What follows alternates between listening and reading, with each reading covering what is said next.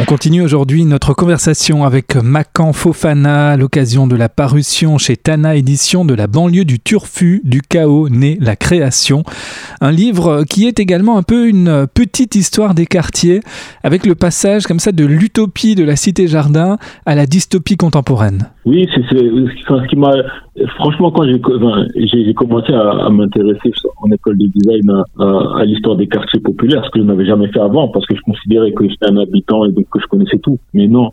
Et ce qui m'a le plus surpris, c'est qu'en fait, les quartiers populaires sont ce que moi j'appelle un ancien futur. Ça a été un moment fort de la modernité. Euh, les premiers habitants des quartiers populaires euh, ont accès à, à, à des bâtiments, à, à, des, à des appartements assez luxueux, si on peut dire ça comme ça. Et même certaines populations bourgeoises de l'époque n'avaient pas accès à cette à cette opportunité de vivre dans des appartements chauffés avec l'eau, l'ascenseur. Et donc c'est ça qui m'a le plus surpris et je me suis dit, ben, c'est dommage, pourquoi ne pas reprendre cette, utopie au lieu de passer son temps à, critiquer? On reprend ce, modèle, cette utopie, on essaie de lui donner un, nouveau mouvement, un nouvel élan et de, de corriger ce qui n'a pas été et voire mieux, encore une fois, d'aboutir à une nouvelle création. Euh, parler de, de, la banlieue, des quartiers périphériques, c'est également les opposer au centre. Et finalement, cette opposition entre le, centre et, et, la marge, elle est présente dans, dans, votre livre. Vous dites à un moment, euh, nous sommes tous à la marge de quelque chose et rarement le centre de tout. Oui, la première chose, c'est que justement, moi, je trouve ça dommage que nous, les banlieusards, ayons intériorisé ce rapport à la, au centre, en fait. Globalement, je pour, pour dire en fait, je trouve qu'on considère un peu trop la, la, le centre, le centre symbolique, qu'on attend un peu trop de, de, de, de, ce centre symbolique de Paris, de l'État de la France, bref, de tous les mots que nous mettons derrière ce centre, ce centre, cette espèce de centre magique qui ressemble presque à une divinité, ouais. plutôt que de prendre le large en fait. On prend le large.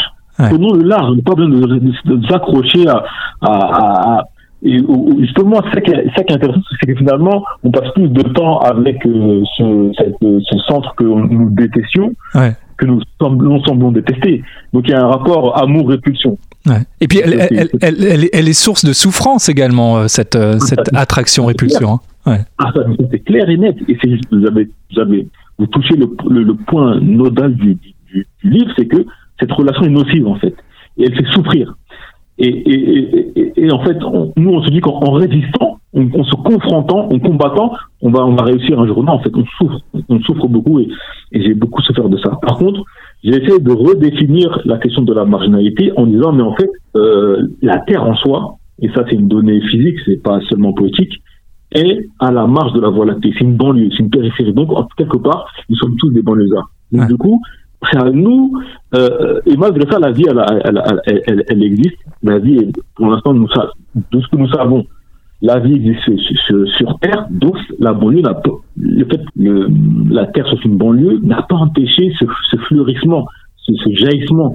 Et donc, du coup, j'utilise cette, cette, donnée physique pour dire qu'en fait, nous aussi, qu'on soit en banlieue ou pas, en, en, périphérie ou pas, éloigné du centre ou pas, nous pouvons devenir nos propres centres et euh, faire que la, la vie la, richesse, euh, l'esthétique, le design, le futur émergent dans, nos propres quartiers. Ce, qui est déjà le cas finalement, puisqu'en tant que terrien, euh, en tant que banlieusard euh, de, de, la Voie lactée, on, on contemple pas une espèce de, de centre-ville comme ça qui, nous attirait.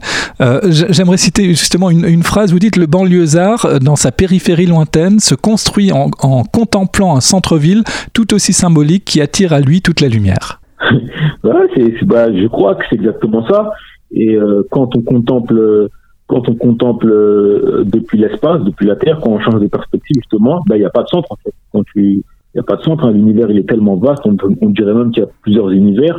Donc du coup, il faut, il faut penser la vie et il faut, il faut penser, penser sa vie en banlieue comme en expansion possible. Voilà.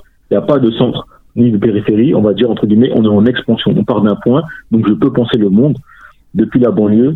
Je peux être un innovateur, un créateur, euh, recevoir un prix Nobel, tout ce que vous voulez, ouais. depuis euh, mon territoire. Et pas, je quitte mon territoire et je deviens quelqu'un. Je quitte mon territoire et là je vis. Non, la vie commence dans le territoire et continuer à s'expandre un peu comme l'univers.